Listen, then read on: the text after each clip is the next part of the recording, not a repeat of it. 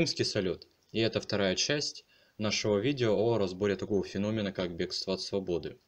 Несмотря на многочисленное поражение, свобода в целом побеждала. Во имя победы погибло много борцов, убежденных в том, что лучше умереть за свободу, чем жить без нее.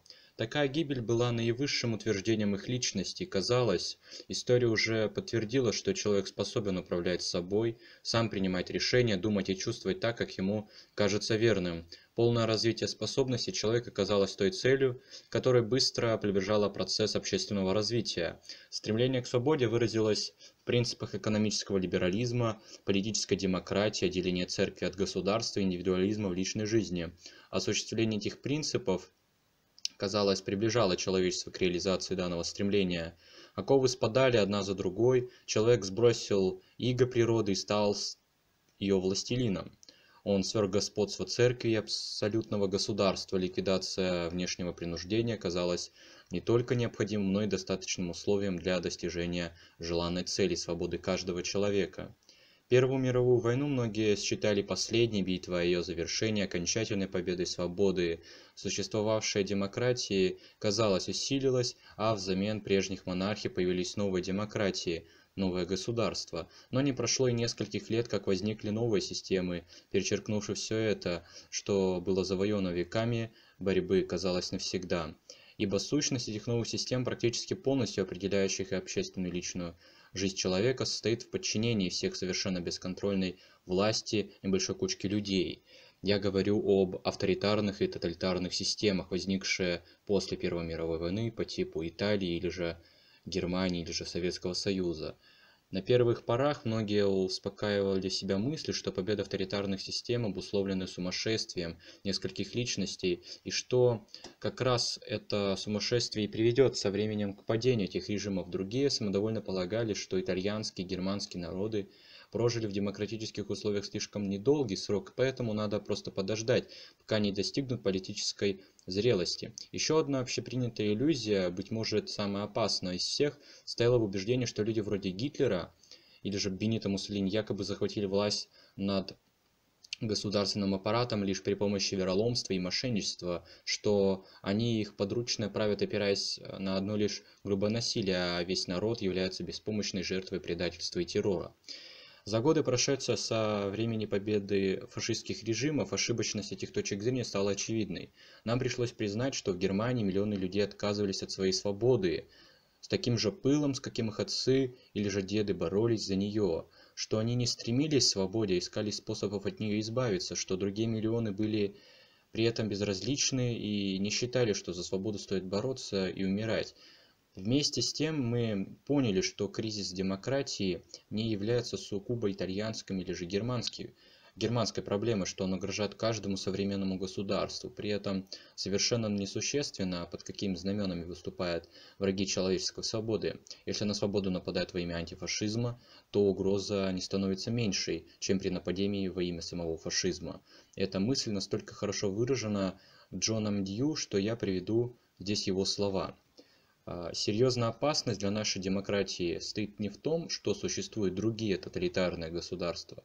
Опасность в том, что в наших собственных личных установках, в наших собственных общественных институтах существуют те же предпосылки, которые в других государствах привели к победе внешней власти, дисциплины, единообразия и зависимости от вождей. Соответственно, поле боя находится и здесь, в нас самих и в наших собственных институтах. Если мы хотим бороться с фашизмом, то мы должны его понимать. Домыслы нам не помогут, а повторение оптимистических формул столь же неадекватны и бесполезны, как ритуальный индейский танец для вызывания дождя. И все-таки, поведение человека, а точнее бегство от свободы, э, так называемый феномен, он довольно интересен лишь тем, что человек может перед тем, как полностью отдаться тоталитаризму, будет бороться за свободу, а, чтить свои права и права других людей, но с наплывом эмоций или же чувств он может сломаться и отдать свою свободу во имя того, чтобы стать винтиком системы, который будет накормлен, у которого будет жилье. Если взять человека, а, до Рождества Христова какого-нибудь неандертальца, то для него высшим благом было жилье, кров и тепло. А нынешние люди, они примерно а, к такому поведению сводятся. То есть мы рады тому, что у нас есть жилье, что у нас полон холодильник, что в доме у нас есть блага цивилизации. И мы не задумываемся о каких-то высоких вещах, которые свойственны человеку. Разумность или же анализ каких-то действий более высоких, чем наши бытовые вещи.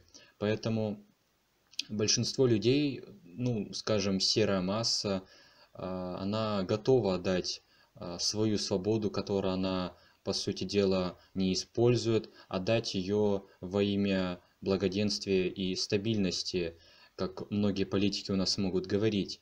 И данное поведение столь же деструктивно, как и восхваление каких-то атовистических религий, которые уже не имеют никакого смысла. Поэтому суть проблемы бегства от свободы нужно исследовать. Есть множество работ по данному вопросу. Одна из таких это Эрих Фром «Бегство свободы», э, вот, который занялся исследованием данной проблемы. Практически один из первых. Есть множество других в интернете, можно спокойно посмотреть. Ну так и продолжим. Если мы будем рассматривать отдельного индивидуума не в обществе, то этот человек будет стараться основываться на каких-то своих принципах, то есть не использовать какие-то чужие и формировать свое мнение. Так было не слишком давно, то есть возьмем небольшой промежуток времени, то есть начало 20-21 века. Это пик развития политических и а, экономических свобод, когда демократия достигла практически своего пика развития. И она показала, что она может дать человечеству развитие и стабильность в развитии отдельного индивидуума. Но появление фашистских и других тоталитарных систем показало, что демократия недостаточно идеальна. То есть э, те свободы и вот те нормы, которые у нас существуют и существовали, они совершенно не идеальны и может произойти так, что э, люди заинтересованы только на основе своих корыстных побуждений могут сформировать нечто противоположное демократии, подобие тоталитаризма. И, следовательно, а, проблема заключается не то чтобы в проблеме человека, а проблеме в демократии. Ведь демократия показывает себя по отношению к тоталитарным системам весьма прекрасно. Она побеждает их, но бывает и так, что и тоталитаризм может полностью победить в государстве, то есть уничтожить все а, свободовольное начало, то есть уничтожить полностью демократию в государстве. И люди, люди, которые когда-то, возможно, десятки лет назад поддерживали начинание демократии, ее развитие в государстве, могут пойти так и сделать так, как скажет им государство. То есть они начнут э, убивать людей во имя э, тоталитаризма или же во имя вождя, ну и так далее. К, к этому подтверждению есть множество примеров, который вы знаете из истории. Говорить мы об этом не будем.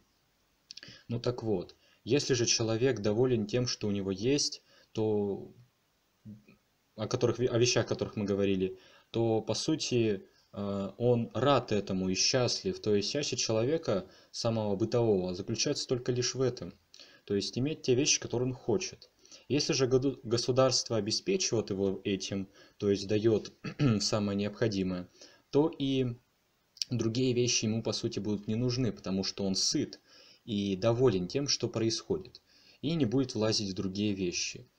Вот. И человек в данный момент готов полностью отдаться системе, то есть стать так называемым винтиком системы и получить взамен э, то, что он хочет. То есть работа на каком-нибудь заводе, мы получаем зарплату и покупаем лишь какие-то вещи, необходимые нам. То есть мы не будем использовать свои какие-то трудовые права, например, если на заводе нас будут как-то унижать, принижать. Мы будем лишь рады тому, что нам платят, и у нас что-то есть. И мы вернемся домой к себе, в пещеру, и будем этому рады. И будем счастливы. Вот. А, и данный момент э, та вот система, не будем говорить об отдельных государствах, они То есть люди, а, люди, которые используют в корыстных целях данное побуждение, используют против нас. То есть человек, который пассивен не по своей воле, а потому как он был воспитан, а, он не будет э, сильно а, проявлять свою какую-то гражданскую позицию, даже если он против политики государства или же против каких-то начинаний, таких же, к примеру, может быть, закон или же какой-нибудь устав там, ну и так далее. Он может быть против, но он не, выражит, э, не будет выражать свое а, мнение и так далее. А, он будет просто смотреть, то есть, ну, ничего не будет делать. Но так как у него все это есть, то, что он хотел, например, это машина, это дом, это дети, это еда, он не будет ничего делать. То есть он, э, если произойдет переворот, например, становится тоталитарная система, он будет один из тех, кто будет поддерживать, потому что эта тоталитарная система даст ему то, что ему необходимо. Это еда, это тепло. Ну так вот, прежде чем приступать к анализу так называемого понятия свободы, а, данных видео у нас на канале очень много, нужно приступать к изучению психологии самого человека.